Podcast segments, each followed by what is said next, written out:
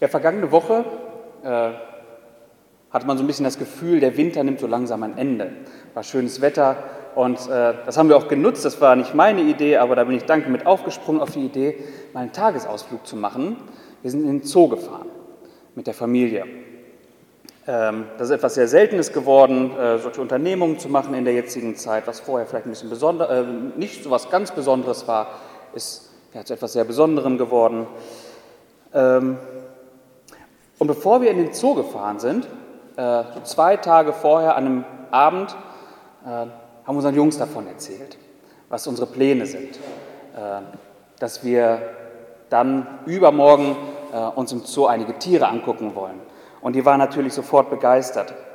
Es war schon kurz vorm Schlafengehen, äh, aber das hat die nicht daran gehindert, vor allem meinen Großen. Er ist sofort losgelaufen, hat sich ein Tierbuch geholt und sich das angeguckt.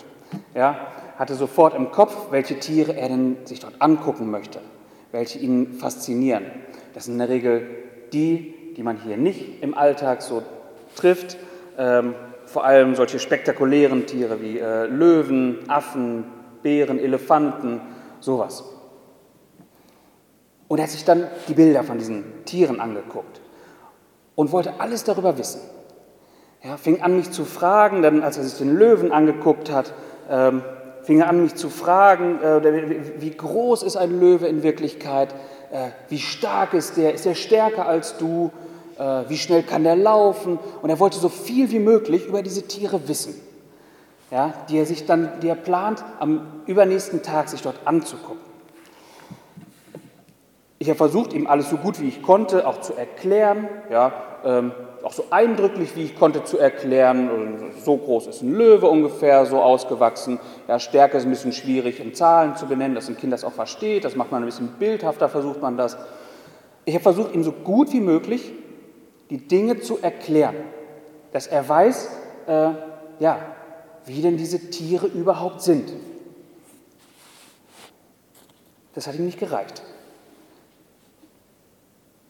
Damit war es nicht getan, dass er jetzt das Gefühl hatte, alles klar, eigentlich braucht man jetzt ja gar nicht mehr in den Zoo fahren, jetzt kenne ich alles.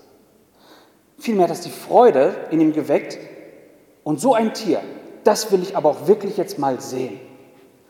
Ja?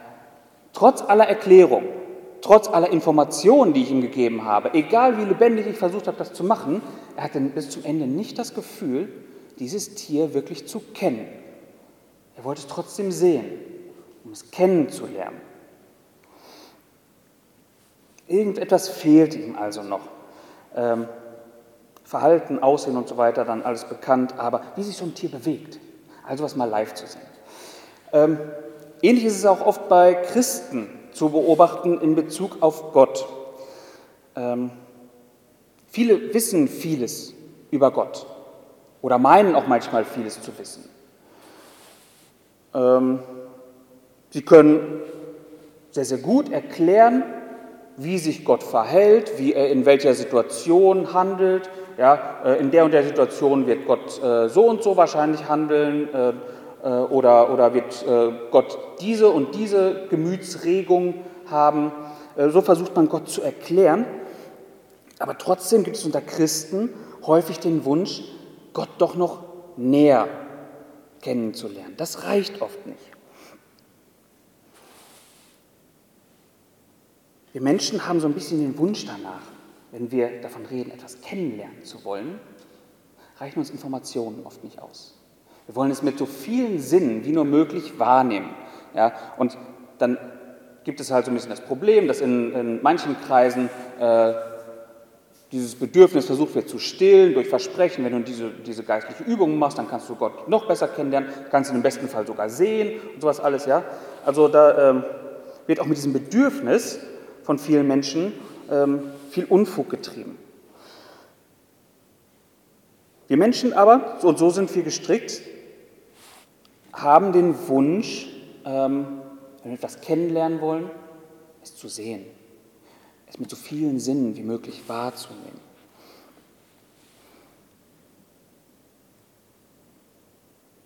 Wenn man dann einmal fragt, wenn du Gott sehen willst, was ist deine Erwartung? Was glaubst du denn da zu sehen? Was glaubst du, nimmst du da wahr? Was, was versprichst du dir davon? Ja, was ist die Intention für, diese, für dieses Verlangen? Was glaubst du, wie, ähm, ja, was, was, du dann dabei fühlst? Was glaubst du, was du da siehst? Ähm, das ist ein bisschen schwierig zu beantworten. Ja, was glaubst du, was ist das Auffälligste an Gott? In der aktuellen Predigtreihe soll es darum gehen, ähm, ja, Gott so gut wir es nur eben können oder immer besser kennenzulernen. Ich kann niemandem Gott bildlich zeigen, aber Gottes Wort offenbart uns Gott auf eine Art, ähm, ja, was uns dabei helfen soll, Gott immer tiefer zu begreifen, ihn immer besser kennenzulernen, in dem Rahmen, den Gott gesteckt hat. Nicht im Sehen, sondern so hoffe ich, dass wir Gott, äh, ja, von Gottes Größe immer mehr ergriffen werden, von Gottes Eigenschaften ergriffen werden und das Gefühl haben, immer Gott immer besser kennenzulernen. Und heute wird es um eine Eigenschaft gehen, heute wird es tatsächlich, werden wir uns anschauen, äh, wir können Gott nicht sehen. Es gab aber jemanden, der Gott gesehen hat und davon berichtet. Und zwar hebt er ganz besonders eine Eigenschaft hervor, mit der ich beginnen möchte, wenn es darum geht, Gottes Wesen zu erklären. Und das ist Gottes ihm, eigene, äh, ihm eigenes Wesensmerkmal, ist die Heiligkeit.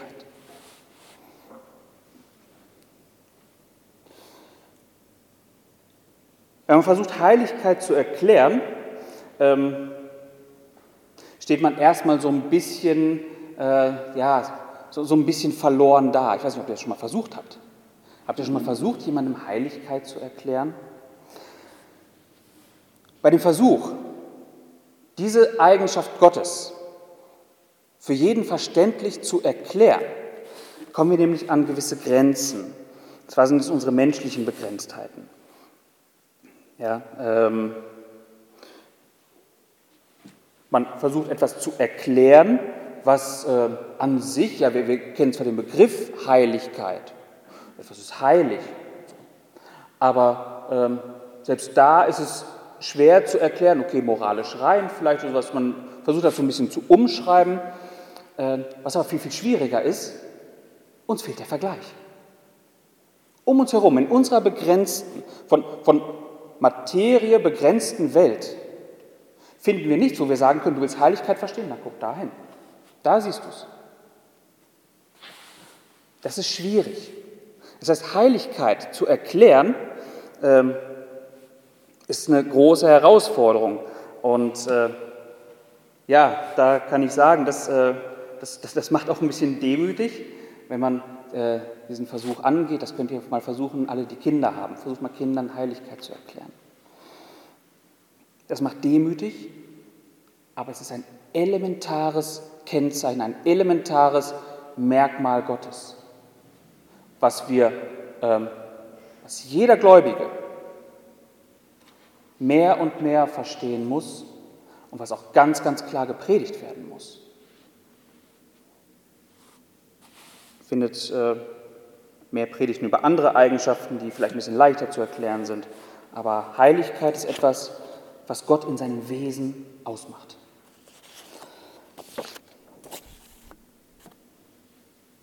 Wenn wir über Eigenschaften Gottes reden, dann haben wir es auch gerne, also ich komme so aus dem naturwissenschaftlichen Bereich, dann habe ich das mal ganz gerne. Man versucht immer so eine Art, ähm, ja, wie, wie, wie, so, ein bisschen wie so, wie so ein Gleichungssystem aufzustellen. Also verschiedene äh, äh, Wesensmerkmale Gottes äh, versucht man zu erklären mit, okay, hier an der und der Stelle habe ich Definition von äh, Charakterzug A, an der und der Stelle Definition von Charakterzug B, lege ich die übereinander, komme ich zum Schluss, dass das und das Charakterzug C ist, der wieder meine Grundannahme für Charakterzug D ist und so weiter. Ja?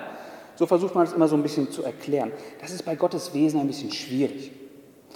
Ähm, es ist nachvollziehbar, aber nicht so klar, dass wir uns einfach nur an Begriffsdefinitionen langhangeln, um die Tiefe zu verstehen, was eigentlich dahinter steht. Und das werden wir hoffentlich heute merken beim Begriff Heiligkeit. In der heutigen Predigt begeben wir uns direkt in den Thronsaal Gottes. Ja. Um Heiligkeit Gottes zu verstehen, wollen wir uns heute als erstes anschauen, wie die Dinge in, in der unmittelbaren Gegenwart Gottes aussehen und was Gottes heiliges Wesen für einen Menschen vor ihm eben bedeutet. Wir schauen uns Jesaja 6 an. Jesaja 6, und zwar heute die ersten fünf Verse. Ja, 6, 1 bis 5. Äh, hier müssen wir wissen, Jesaja erklärt, Gott bereitet ihn auf seinen Dienst vor, auf seinen Dienst als Prophet. Und das tut Gott auf sehr, sehr eindrückliche Art und Weise. Gott gibt ihm nämlich einen Blick in das Himmlische. Und ich werde äh, heute Vers für Vers vorgehen. Jesaja 6, Vers 1. Im Todesjahr des Königs Usia, da sah ich den Herrn sitzen auf hohem und erhabenem Thron, und die Säume seines Gewandes füllten den Tempel. Ähm, an dieser Stelle kann man vielleicht die ersten Spekulationen anstellen, ähm, wie das genau aussah, dass Gott Jesaja Einblick in das Himmlische gab. Also war das ein Traum, war, hat er geschlafen und Gott hat ihm das gezeigt? Ähm, war er wach, in, äh, voller, äh, ja, in, in, vollem Bewusstsein? Hat Gott auf irgendeine Art und Weise, weiß ich nicht, etwas auf, auf, sein, auf sein Auge projiziert, was nur er sehen konnte? Ähm, lässt sich ganz, ganz viel drüber spekulieren. Es gibt, einige gehen auch so weit zu sagen, dass äh, er tatsächlich leibhaftig im Himmel stand. Also das würde ich hier ausschließen. Aber wie auch immer es war, er konnte es leibhaftig wahrnehmen. Alles um ihn herum, den Thronsaal. Ähm, diese irdische Realität war für ihn ausgeblendet.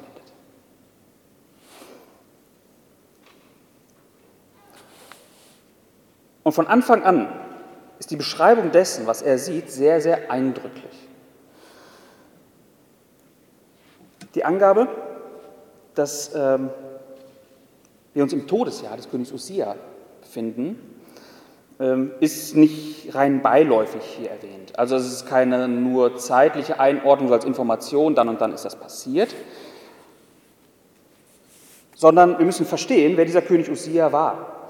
Ähm, darin liegt auch schon ein wenig Gewicht, ja, wie Gott sich hier offenbart und in welcher Situation er sich so offenbart.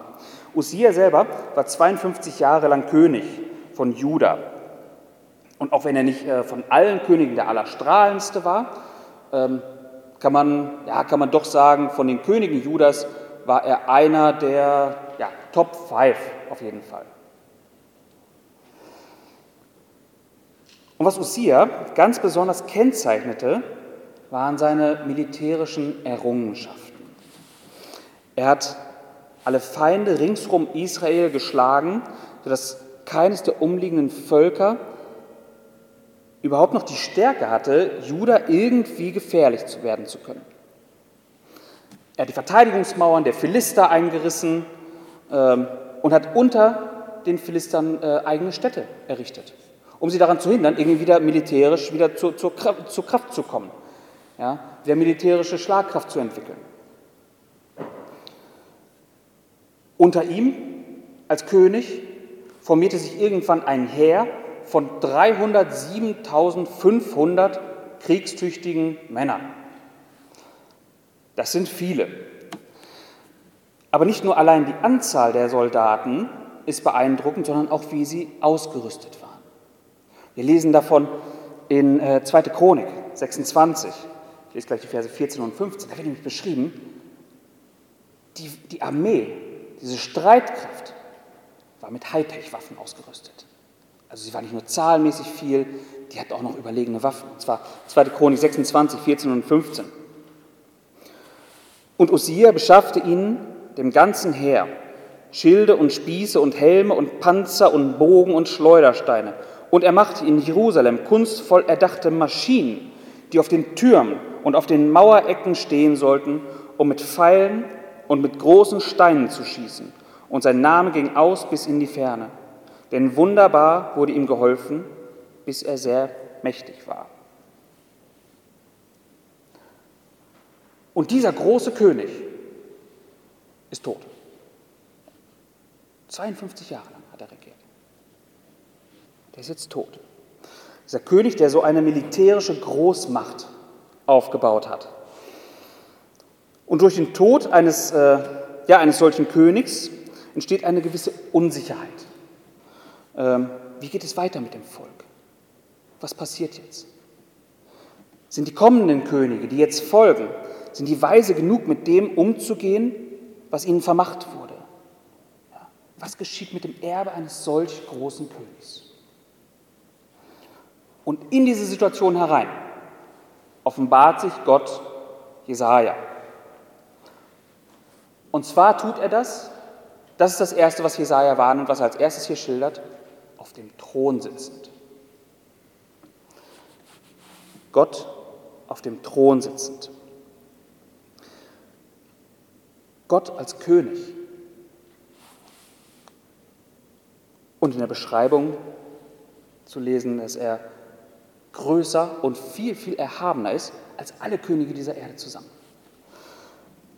Ja, dass Gott thront, wie es hier berichtet ist, ist ein Zeichen seiner Souveränität. Gott geht nicht umher, um Krieg zu führen, er thront. Und womit kleidet er sich? Das ist Ausdruck seiner Pracht, ja, mit einem Gewand, ähm, was man strahlender, prachtvoller äh, auf dieser Welt nie, nirgendwo finden kann.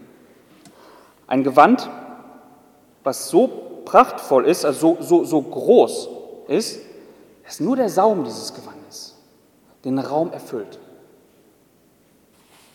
Ja, ähm, das ist eigentlich üblich, dass man, äh, dass, dass, dass Herrscher, Könige sich in prachtvollen Kleidern zeigen als Ausdruck ihrer, ja, ihrer, ihrer Macht und tatsächlich ihrer, ihrer Pracht. Sie bringen damit Wohlstand, Reichtum zum Ausdruck, was sie eben verkörpern. Ja. Ähm, und auch Gott kleidet sich nicht in Lumpen. Aber das, was er anhat, überstrahlt so viel mehr das, was wir irgendwo auf dieser Erde kennen.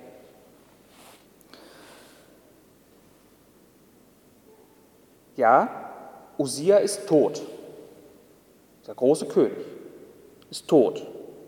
Aber der König ist tot, lang lebe der König. Jesaja wird vor Augen geführt wer der König ist. All das dient der Vorbereitung auf seinen Dienst, den er tun wird, steht am Anfang seines Dienstes. Gott beruft ihn hier, äh, Dienst als Prophet Gottes. Und er wird ein Prophet sein, der die Assyrer als aufstrebende Macht ähm, wahrnehmen wird. Es wird nicht lange dauern bis die auf den, auf den Plan treten. So lange ist nicht mehr bis dahin. Ähm, er wird sehen, wie diese überlegene Streitmacht der Assyrer gefährlich näher rückt. Ja, und sogar das Nordreich komplett zerschlägt. Auch das wird in seiner Zeit stattfinden. Und das könnte äh, jemanden verzweifeln lassen auf einen König, auf der militärische Stärke hier auf Erden verkörpert. Ähm, Jesaja weiß, Jesaja darf sehen, wer der König ist. Er darf es nicht nur hören. Es wird ihm bildhaft vor Augen geführt. Sehr, sehr eindrücklich. Gottes Größe.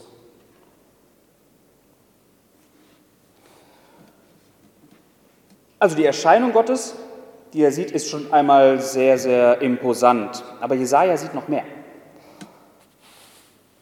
Und zwar sieht er Engel Gottes.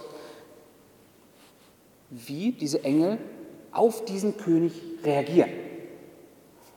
Ja, auf diesen so prachtvollen, majestätischen König. Das, was Jesaja nun um den Thron herum beobachtet, ähm, zeigt, welche Reaktion selbst reine himmlische Wesen auf Gottes Majestät zeigen ich lässt sich einen Rückschluss ziehen, ja, wie, wie herrlich tatsächlich Gott ist, wenn solche Wesen so reagieren. Und das schauen wir uns jetzt einmal an. Vers 2. Seraphim standen über ihm. Jeder von ihnen hatte sechs Flügel. Mit zweien bedeckte er sein Gesicht. Mit zweien bedeckte er seine Füße und mit zweien flog er. In der Bibel wird uns an verschiedenen Stellen von Engeln berichtet. Ähm, ja, und häufig da, wo, wo wir sie ähm, kommen auch manchmal wahrnehmbar in unsere Welt. In der Regel sind Engel Boten Gottes. Ja, also mit, mit einer Botschaft direkt von Gott äh, an bestimmte Personen werden sie gesandt. Äh, das hat nichts mit einem Engelverständnis zu tun, wie man es äh, in esoterischen Kreisen pflegt. Ähm, ja, Engel sind selber dabei niemals Gegenstand von Anbetung oder äh, dass, dass man ja, um sie einen Kult machen müsste, sondern wurden von Gott geschaffen, um einen im ihnen zugedachten Dienst auszuführen. Dafür wurden sie geschaffen. Und so ist es auch mit diesen Seraphim, die wir hier lesen. Jesaja sieht hier von Gott geschaffene Wesen, die an dieser Stelle den ihnen zugedachten Dienst tun. Jetzt müssen wir uns immer eins ins Gedächtnis rufen. Wenn Gott ein Wesen schafft, ja, dann schafft er es immer äh, mit, einer, mit einer Konstitution, also mit, mit äußerlichen Merkmalen. Er stattet es so aus, dass es seinen ihm angedachten Zweck auch erfüllen kann. Können wir ein ganz banales Beispiel nehmen. Ähm, so, ein, so ein Fisch soll ein Fisch sein und der soll im Wasser schwimmen. Das ist sein ihm zugedachter Zweck. Ja? Der, der, erfüllt jetzt so, so ein einzelner Fisch, den ich aus dem Wasser ziehe, der hat jetzt nicht irgendeinen geistlichen Sinn oder so. Ja? Sein Zweck ist es, im Wasser zu schwimmen und dafür hat Gott ihn ausgestattet. Mit allem, was er braucht. Kiemen. Ganz banal. Gott hat ihm die Konstitution geschenkt, die er haben muss, um das auszuführen, wozu Gott ihn geschaffen hat. Und auch wir Menschen sind mit einer Konstitution geschaffen. Wir haben alles, was wir brauchen, um den Zweck zu erfüllen, den Gott uns zugedacht hat. Ja, wir leben in einer gefallenen Schöpfung, gar keine Frage. Ähm, aber das, was Gott von uns erwartet, das können wir tun. Und auch die Engelwesen hat er ähm, ja, dem, dem Äußeren nach, so wie ähm, Jesaja es hier sieht, so geschaffen, dass sie den Dienst ausüben können, für den sie geschaffen wurden. Und für diesen Dienst brauchen sie, und das ist für uns erstmal ein bisschen verwunderlich, brauchen die sechs Flügel. Und wir lesen dann immer, also immer äh, in Zweierpaaren. Zwei Flügel dienen immer ein und demselben Zweck. Mit den ersten beiden, so wird es beschrieben, die, das erste Flügelpaar dient dazu, dass sie ihr Gesicht bedecken. Was damit zum Ausdruck gebracht wird, ist die tiefe Ehrfurcht vor dem, der auf dem Thron sitzt. Ja, sie wagen es nicht, direkt Gott anzusehen. Noch einmal, diese rein himmlischen Wesen sind es. Nicht irgendwelche Verbrecher, Sünder, was auch immer, die es nicht wagen, Gott anzusehen. Ähm, diese reinen himmlischen Wesen wagen es nicht, Gott in seiner Herrlichkeit anzuschauen. Es wäre zu erschlagend für sie, Gott als den zu sehen, der er ist. Ähm, Gott ist von seiner Beschaffenheit her komplett anders als alles um uns herum, als wir es nur irgendwo wahrnehmen können.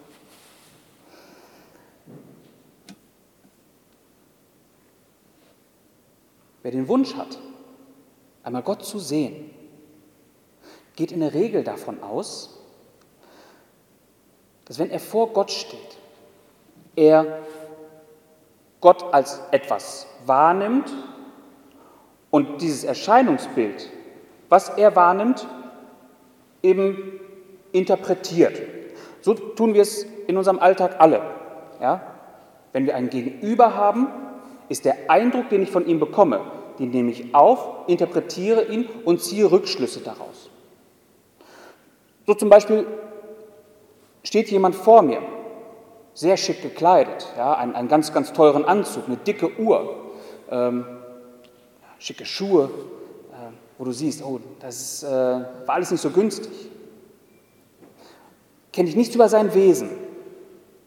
Aber ich ziehe den Rückschluss, was für eine Person er ist äh, und interpretiere, das ist ein reicher Mann. Andersrum könnte man natürlich auch jemand anders würde vielleicht sagen, das ist ein Schaumschläger. Ja? Der ist nicht reich, der lebt über sein Verhältnis, das ist ein Schaumschläger. Aber auf jeden Fall, das, was wir wahrnehmen, den Eindruck, den wir von etwas gewinnen, interpretieren wir, um Rückschlüsse auf sein Wesen zu ziehen. So funktioniert das hier bei uns auf der Erde. Und ich glaube, mit dieser Erwartung wünscht sich auch derjenige, der vor Gott stehen möchte, äh, genau das so vorzufinden. Ich stehe vor Gott, ich nehme ihn wahr und schaue dann, oh, ja, ich, ich glaube, der macht einen majestätischen Eindruck oder das habe ich mir größer vorgestellt oder wie auch immer, dass wir Rückschlüsse aus dem ziehen, was wir sehen, um daran zu meinen, Gottes Wesen zu erkennen. Ähm, diese Art der Wahrnehmung seines Gegenüber dürfen wir uns so nicht bei Gott vorstellen. Was Gott nämlich ausstrahlt, ist weit mehr als eine optische Erscheinung, die wir dann bewusst oder unterbewusst interpretieren können. Also es wird kein Mensch, wie ich schon gesagt habe, vor Gott stehen und ähm, ja, ihn ansehen und dann denken, du machst aber einen majestätischen Eindruck.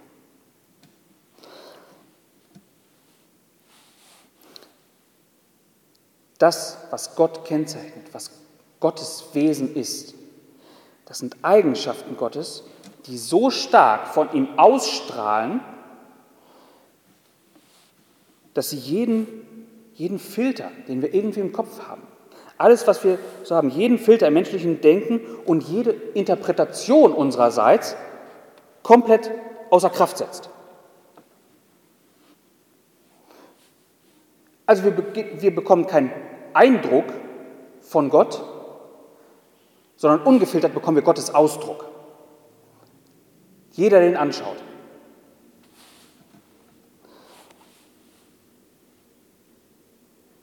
Die Engel wagen es nicht, Gott anzuschauen.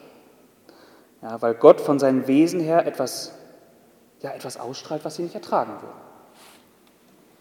Und das ist Gottes Heiligkeit. Das ist seine Erhabenheit, seine Reinheit. Eine Heiligkeit, die bei weitem das übertrifft, was eben selbst diese Engelwesen verkörpern. Das ist wichtig zu verstehen, wenn wir über die Heiligkeit Gottes sprechen. Heiligkeit bei Gott bedeutet nicht das, was wir Menschen oft unter, ja, unter heilig verstehen. Wenn wir von einem anderen Menschen als einem Heiligen sprechen, das sagen wir oft so ein bisschen abschätzig, oh, das ist aber ein Heiliger. Ja? Äh, wollen wir damit in der Regel zum Ausdruck bringen, jemand, der moralisch äh, nichts Verwerfliches lebt, der an dem nicht moralisch nichts Verwerfliches zu finden ist. Das ist ein Heiliger ohne moralische Verfehlung. Aber Gott ist nicht allein durch sein, äh, durch sein Handeln, durch seinen, seinen moralischen Charakter heilig.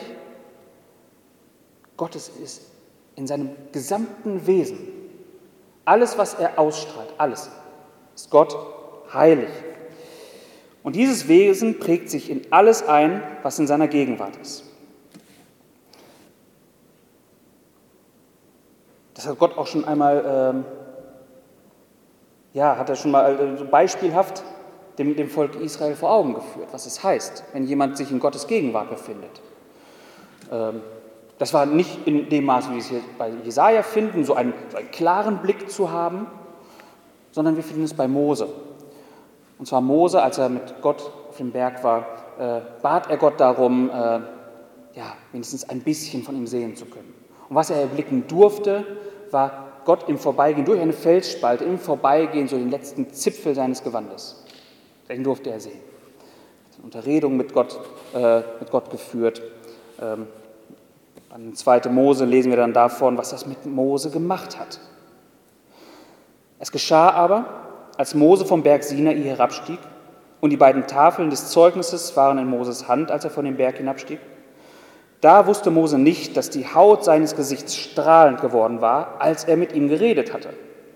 Und Aaron und alle Söhne Israel sahen Mose an und siehe, die Haut seines Gesichts strahlte. Und jetzt kommt die Reaktion. Und sie fürchteten sich, zu ihm heranzutreten. Moses Gesicht strahlte so sehr, dass das Volk selbst ähm, diesen, diesen Abdruck von Gottes Herrlichkeit auf seinem Gesicht nicht ertrug. Und die Engel hier bei Jesaja verbergen ihr Gesicht, also Gesicht, das, was Ausdruck von Würde ist bei uns Menschen. Das verbergen sie.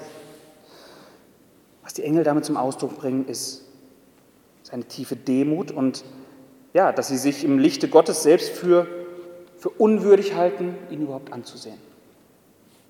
Das Verbergen des Gesichts ist ein Akt der, der Selbsterkenntnis im Lichte Gottes. Ja, und zwar der Selbsterkenntnis seiner, seiner inneren Beschaffenheit. Bist du stolzen Herzens, ja, dann äh, zeigt man auch sein Gesicht voller Stolz. Jemand, der zerbrochenen Herzens ist und innerlich voller Scham ist, verbirgt sein Gesicht. Auch wir kennen noch die Redewendung, äh, sein Gesicht verlieren. Ja, bei dieser Redewendung soll eben zum Ausdruck gebracht werden, dass man, dass man zerbrochen, dass man gedemütigt wurde. Man verliert sein Gesicht. Man hat sich zu schämen eigentlich. Also, was die Engel hier zum Ausdruck bringen, ist Demut mit dem Verbergen ihres Gesichtes vor Gott. Ist Demut und dass sie sich im Lichte Gottes selbst für unwürdig halten, allein ihn anzusehen. Sie offenbaren damit ihre Selbsterkenntnis, wie sie über sich selbst denken, was sie von sich selbst halten, im Lichte Gottes, von ihrer, und zwar in Bezug auf ihre innerliche Beschaffenheit. Sie sind demütig, weil sie wissen, dass sie ja, nichts haben, was, äh, was sie irgendwie stolz vor Gott machen könnte. Dazu dient das erste Flügelpaar. Das zweite, ähm, damit bedecken sie ihre Füße. Ähm, ja, auch, auch das soll eine Haltung vor Gott zum Ausdruck bringen. Ja, was Gottes Gegenwart bewirkt. Und zwar ist das Körperteil Fuß das, das äh, Sinnbild für, ja, für, für Verunreinigungen durch seine Umwelt, so ein bisschen für uns Menschen. Ja, und im biblischen Sinne finden wir das auch beispielsweise bei äh, der, der, Fußwaschung, so erklärt es Jesus auch. Dass, wenn man da, wo man sich bewegt, wo wirklich im wahrsten Sinne des Wortes, wo man die Erde berührt, in direkten Kontakt kommt mit der Erde, ja, wird man verunreinigt. Das gilt jetzt nicht im wahrsten Sinne des Wortes für den Schmutz, sondern das ist geistlich zu verstehen. Dass da, wo man sich bewegt, die Einflüsse, die dort herrschen, einem in gewissem Maße auch immer anhaften werden. Ja? Und der Fuß ist eben das Sinnbild dessen. Da, wo man wandelt, da beschmutzt man sich mit, mit dem Dreck, der dort ist. Und das war zu der damaligen Zeit äh, ja, ein, ein quasi selbsterklärendes Bild. Da trug keiner geschlossene Schuhe, so wie wir es hier tun. Ja, auch gab es keine asphaltierten Straßen. Wer sich von irgendwo, von A nach B bewegen wollte, hatte danach schmutzige Füße. Der war äußerlich dreckig, mussten gewaschen werden.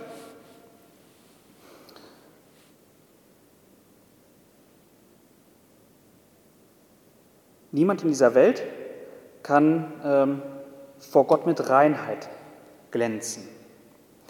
Ähm, jeder Mensch, der durch diese Welt geht, trägt Schmutz dieser Welt mit sich herum. Und diesem Schmutz ähm, gilt es so gut wie möglich, sich davon fernzuhalten. Ja, das ist gar keine Frage. Entziehen kann sich niemand diesem Schmutz. Niemand. Ähm, es kann sehr unwürdiges Reden sein, das in unser Ohr kommt und in unserem Kopf hängen bleibt. Ja. Ähm, Bilder, die für uns Menschen etwas sehr Begehrenswertes darstellen und irgendwie eine, ja, eine sündige Lust in uns wecken können, die uns anhaften. Es kann sein, dass wir in der Welt äh, den, den Reichtum bei anderen sehen. Das sind, bei uns bedeutet, das haftet uns so sehr an, das war so eindrücklich für uns, dass wir einen, einen Wunsch verspüren nach, nach Wohlstand als Sinn des Lebens, vielleicht auch nach Reichtum. Dinge dieser Welt haften uns an. Alles, womit wir in dieser Welt in Berührung kommen. Und was die Engel mit dem Bedecken der Füße zum Ausdruck bringen, ist eben die Erkenntnis dieser ja auch äußerlichen Verunreinigung im Lichte Gottes. Nichts, auch gar nichts, außer Gott allein kann bleibend rein sein oder, wenn es eben von Gott ein für alle Mal rein gewaschen ist. Aber Reinheit kann nur von Gott ausgehen. Und das letzte Flügelpaar hat den Zweck, ähm, ja, den, den äh, Flügel ja eigentlich haben sollten. Sie dienen dazu, dass die Engel um Gott flogen.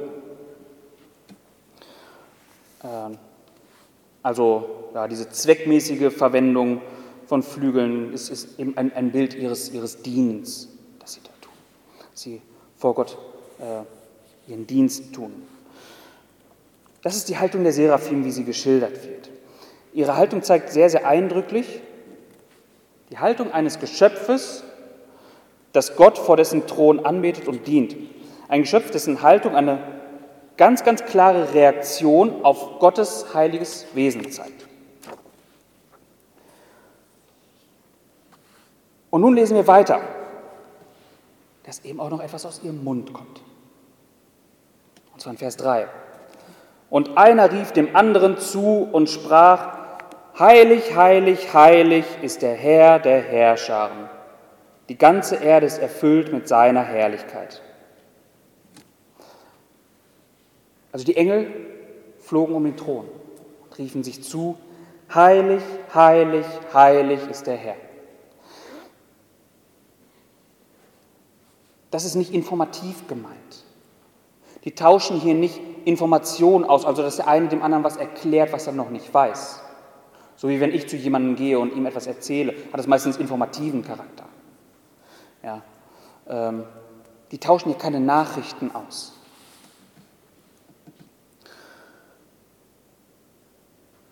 Was die Engel tun, ist, dass sie laut das ausrufen, wovon sie in Gottes Gegenwart so sehr erfüllt sind, dass sie eben nicht anders können, als das rauszurufen. Und das ist Gottes Heiligkeit. Gott ist heilig. Sie geben ungefiltert das wieder von sich, was auf sie einwirkt. Heiligkeit strahlt auf sie ein und sie können nicht anders, als es von sich zu geben. Und nicht nur einmal rufen sie es, ja, sondern immer als dreifache Wiederholung. Heilig, heilig, heilig. Wenn wir in unserer Kultur etwas ganz, ganz klar herausstreichen wollen, gerade in Texten, ähm, bedienen wir uns gewisser Formatierungen. Da kann man tatsächlich das Unterstreichen nehmen, da kann man etwas äh, äh, fett gedruckt schreiben, da kann man etwas, äh, ein, ein Wort nur in Großbuchstaben schreiben. Wir, wir äh, sind da eher ein bisschen Formatierungs- orientiert, wenn es darum geht, wichtige Dinge herauszustreichen. In der Bibel finden wir aber, ähm, dass wichtige Dinge dadurch gekennzeichnet werden, dass sie wiederholt werden. Die Wiederholung ist das Element des, des, des, Herauskehrens von Wichtigkeit, ja, des Herausstellens von Wichtigkeit. Ähm, in Jeremia zum Beispiel liest man es. Das ist eine ganz, ganz wichtige Botschaft, die Jeremia. Er hat. In Jeremia 7. Und das ist auch eine Dreifache. Es muss nicht immer dreifach sein. Aber das ist auch eine Dreifache. Da schreibt er, und veranlasst und, und verlasst euch nicht auf Lügenworte, wenn sie sagen, der Tempel des Herrn, der Tempel des Herrn, der Tempel des Herrn ist dies. Das ist Nachdruck. Er hat nicht das Gefühl, dass es die ersten beiden Male, äh, dass die Leute nicht, nicht zugehört haben. Und er ist deswegen wiederholt. Das ist Nachdruck. Paulus hat an die Galater auch etwas sehr, sehr Wichtiges zu sagen. Und zwar im Kern dessen, worum es im Galaterbrief geht, schon ziemlich am Anfang. In Galater 1, Verse 8 und 9, wenn aber auch wir oder ein Engel aus dem Himmel euch etwas als Evangelium entgegen dem verkündigten, was wir euch als Evangelium verkündigt haben, er sei verflucht. Wie wir früher gesagt haben, so sage ich auch jetzt wieder, wenn jemand euch etwas als Evangelium verkündet entgegen dem, was ihr empfangen habt, er sei verflucht. Das ist Nachdruck. Da wird etwas herausgestrichen. Das ist wichtig.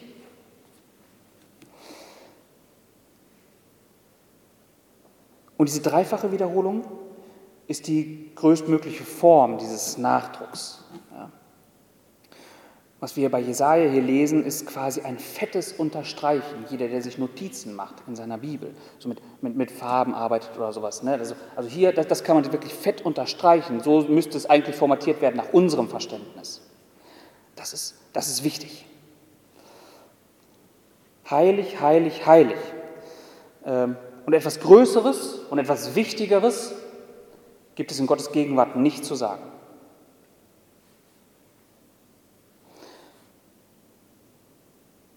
Ja, liebe Geschwister, Gott, Gott ist Liebe. Ja, das ist er. Gott ist Güte.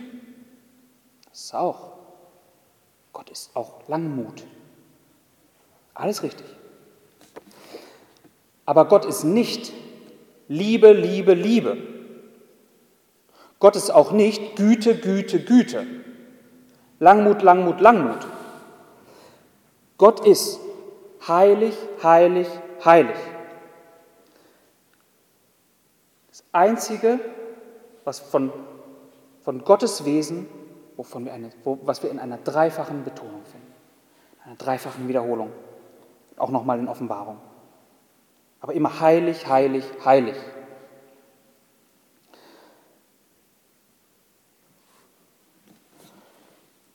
Und diese, ja, diese, diese reine Anbetung, die wir hier finden, ähm, dieses laute Ausrufen der Engel, dieses heilig, heilig, heilig, ist so mächtig, dass, Vers 4, wir folgendes lesen, was da passiert. Da erbebten die Türpfosten in den Schwellen von der Stimme des Rufenden und das Haus wurde mit Rauch erfüllt. Eine gewaltige Atmosphäre, die Jesaja hier erlebt. Nicht die Türblätter irgendwo, also das, was lose eingehängt ist, fängt an zu klappern. Ja, wie wir es vielleicht von zu Hause kennen, mit, mit jedem Luftstoß, ja, dass so ein Türblatt vielleicht mal klappert. Die Türpfosten, die fest verankert sind, die erbeben. Ja, was für eine Szene, in der Jesaja hier steht. Versetzt euch einmal in Jesajas Lage. Versetzt euch einmal in diese Situation. Alles, was er von Gott sieht, ist Größe, Macht in Reinform, wobei er da eigentlich auch nur den Saum seines Gewandes gesehen hat der alles erfüllt. Alles, was er um Gott herum wahrnimmt, ist eine Reaktion auf Gottes alles durchdringende Heiligkeit und Reinheit. Und heilig, heilig, heilig wird mit donnernder Stimme ausgerufen, dass kein Stein auf dem anderen zu bleiben scheint. Da bebt es. Ja, Versetzt euch in diese Lage. Wie reagierst du? Was macht das mit einem Menschen, der Gottes Heiligkeit so eindrücklich erlebt? Solltest du jemals den tiefen Wunsch verspürt haben, Gott in Reinform einmal zu erleben, dann hör jetzt genau zu, was das bedeutet. Vers 5. Da sprach ich, also Jesaja, jetzt, da sprach ich, wehe mir, denn ich bin verloren. Oder das andere übersetzen, ich vergehe. Denn ein Mann mit unreinen Lippen bin ich und mitten in einem Volk mit unreinen Lippen wohne ich. Denn meine Augen haben den König, den Herrn der Herrscharen gesehen. Gottes Heiligkeit ist traumatisch für einen unheiligen Menschen. Niemand sollte meinen, dass der Blick auf Gottes Heiligkeit eine Art ja, äh, super erfüllender, äh, erbauender Adrenalinkick wäre. Also ein, ein, ein geistliches Erlebnis, was, was mich richtig nach vorne pusht. Nein, vor Gottes Heiligkeit vergeht das, was unheilig ist. Der Ausspruch Jesajas ähm, mag sich hier, ich weiß nicht, wie, ihr Texte lest, ähm, wie genau man Worte wahrnimmt. Es kann aber sich beim ersten Lesen vielleicht ein bisschen unspektakulär anhören. Natürlich hat man das Gefühl, ihm geht es hier gerade nicht gut. Ja? Und er sagt, oh, ich, ich vergehe, kann, kann so eine Demutsfloskel sein. Dass man das, das eher so ein bisschen versteht. Das hat Gewicht, was der hier sagt. Ja? Ähm, Gott hat durch seine Propheten zu seinem Volk geredet. Also die Propheten hatten die Funktion, zwischen Gott und dem Volk zu stehen, und zwar äh, das, was Gott seinem Volk sagen wollte, an das Volk zu richten. Das war die Richtung, der Informationsfluss, ja, der ging in diese Richtung. Von Gott über den Propheten zum Volk, im Gegensatz zu den Priestern. Ja, die standen vor Gott als Stellvertreter für das Volk, traten sie dann zu Gott. Aber ein Prophet hatte die Aufgabe, zum Volk zu reden. Und Propheten hatten ähm, immer wieder Botschaften, bei denen sie Heil in Aussicht gestellt haben oder Verderben, Gottes Gericht, was alles vertilgen wird. Sie sprechen entweder vom Wohl, also Wohl dem, Wohl, ja, der dies und das tut, dem wird es gut gehen, heißt das. Dem äh, ist, ist Gottes Zuwendung sicher. Das war eine Botschaft. Eine sehr positive Botschaft. Und dann gab es auch die, die von Gottes Verderben äh, gesprochen hat. Wehe. Wehe. Ich kenne das äh, ja, aus, aus der Erziehung äh, meiner Kinder, dass, dass man da auch öfter mal Wehe sagt. Das hat aber nicht so den, den Nachdruck wie, wie äh, das, was wir hier in der Bibel lesen. Ähm, das, das, ist eine Drohung, wehe dir, wenn du das und das tust. Ähm, ein Wehe, wenn wir es in Gottes Wort lesen. Ähm, sollte man genau hinhören, dann wird es ernst. Dann wird es ernst. Und das hat, ist was ähm, Existenzbedrohliches, also das wird das, das das Wesen des Menschen in seiner, in, in seiner kompletten Beschaffenheit einfach ausrotten. Gottes Gericht. Wehe. Und was Jesaja hier jetzt wahrnimmt, ist, er spricht genau das aus, aber nicht als Botschaft auf wen anders, sondern er kann nicht anders, als das auf sich anzuwenden. Wehe mir, also Gericht droht mir. Und was er spürt, was er hier äh, äh, erklärt, ist, ich vergehe. Das ist für ihn eine drückende Last, was er hier sieht. Gottes Heiligkeit. Der erlebt hier schlimme Seelenqualen.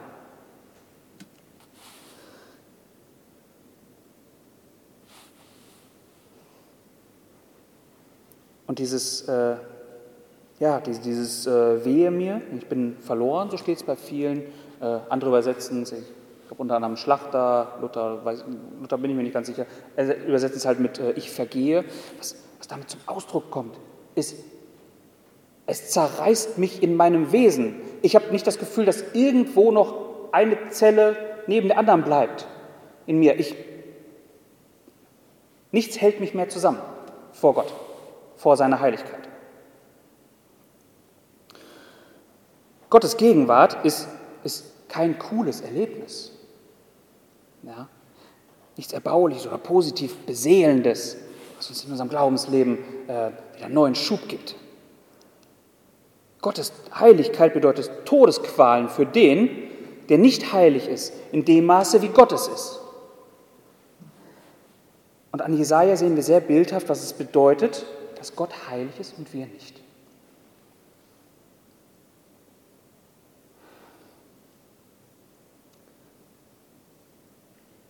Jetzt sind wir Menschen sehr, sehr schnell darin, Gottes Heiligkeit immer wieder zu relativieren.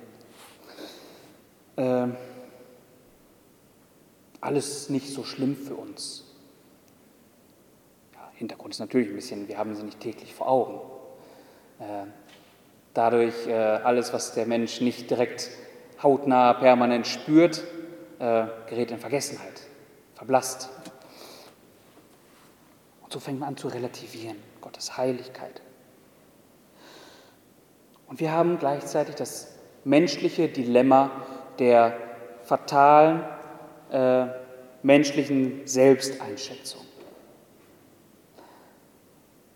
Da, wo der Mensch aufhört, Gott als, äh, ja, als wahrhaftig, heilig, reinen und herrlichen Gott anzuschauen, auf ihn zu blicken und ihn genau als den zu erkennen, wo der Mensch damit aufhört,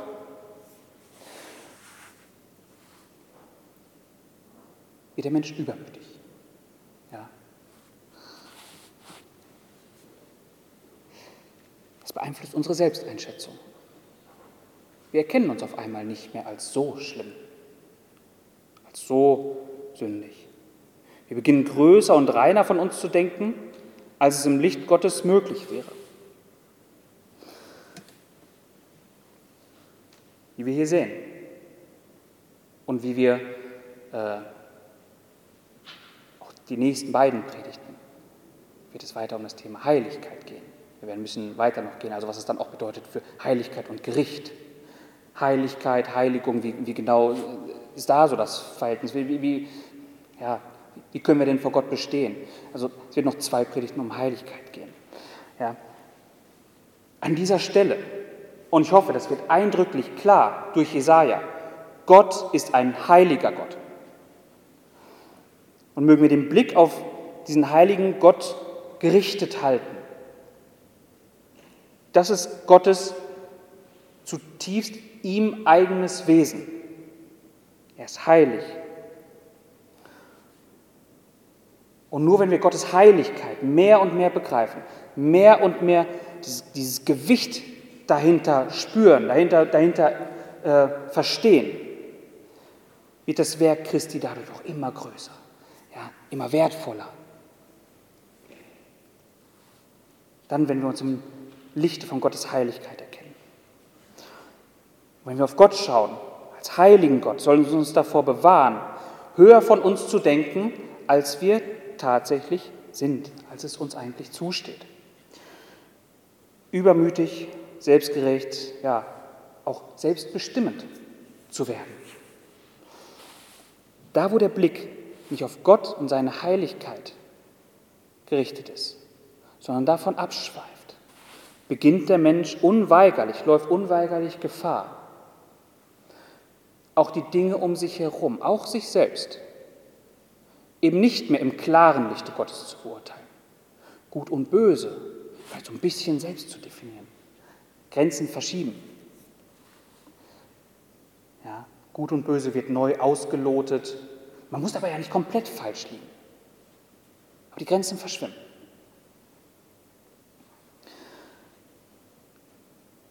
Calvin beginnt äh, sein Institutio mit der Beziehung zwischen Gotteserkenntnis und Selbsterkenntnis. Und ich möchte zum Abschluss ähm, einen kurzen Abschnitt daraus lesen, und zwar aus dem ja, ziemlich am Anfang, aus dem zweiten Artikel des ersten Kapitels. Da versucht Calvin nämlich dieses Dilemma, dieses Nicht auf Gott schauen, beziehungsweise was es für den Menschen bedeutet, wenn er nicht auf Gott schaut und dann vielleicht, ja, sich, wie er sich dann selbst wahrnimmt, versucht er ein bisschen bildhaft zu erklären. Und zwar tut er es so, wenn wir am lichten Tage die Welt anschauen oder das, was uns umgibt, so wähnen wir wohl ein starkes und durchdringendes Sehvermögen zu besitzen. Sobald wir aber die Sonne mit offenen Augen stracks anblicken wollen, so wird jene Sehkraft, die den Dingen dieser Welt gegenüber völlig ausreichte, ganz überwältigt und geblendet, sodass wir bekennen müssen, dass diese Sehkraft, so scharf sie im irdischen war, gegen die Sonne geradezu schwachsichtig.